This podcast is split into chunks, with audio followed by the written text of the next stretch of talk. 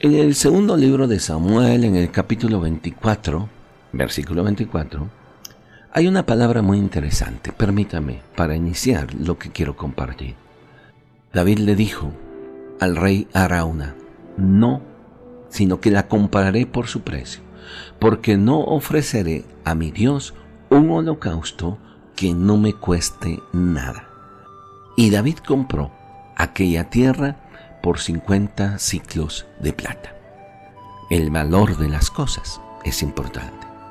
¿No te parece extraño cómo un billete de 20 pesos parece ser tan grande cuando lo llevas a una iglesia, pero tan pequeño cuando lo llevas de compras?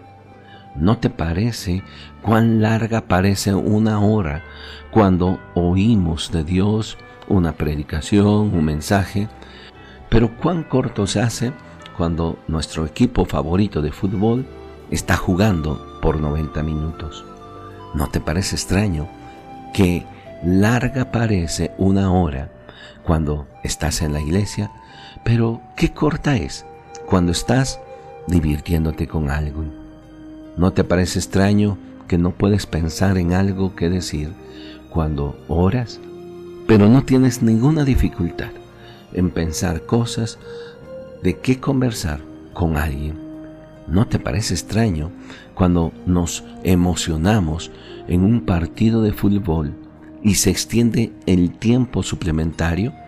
Pero nos quejamos cuando el sermón de nuestra iglesia es un poquito más largo que lo usual. ¿No parece extraño que lo difícil que es leer un capítulo de la Biblia, pero qué fácil es leer 100 páginas de cualquier revista popular. ¿No te parece extraño cómo las personas desean los asientos del frente en cualquier juego o concierto, pero cuántos se esfuerzan por buscar los asientos de atrás en la iglesia? ¿No te parece extraño que necesitemos dos o tres semanas de aviso para incluir un evento en la iglesia, en nuestra agenda, pero podemos ajustar nuestra agenda para otros eventos en el mismo momento?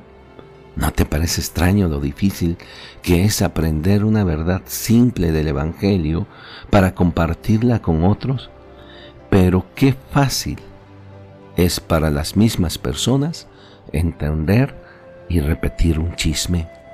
¿No te parece extraño cómo creemos rápida y fácilmente lo que dicen los periódicos, las noticias, pero cuestionamos lo que la Biblia dice?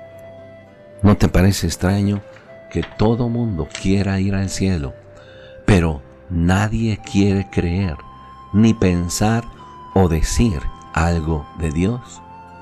¿No te parece extraño finalmente cómo podemos enviar miles de chistes por nuestro celular, por un correo electrónico y se esparcen como reguero de pólvora? Pero cuando empezamos a enviar mensajes acerca de Dios, la gente lo piensa dos veces, primero para enviarlo y después para leerlo y tercero para compartirlo con otros. Es extraño, ¿No te parece?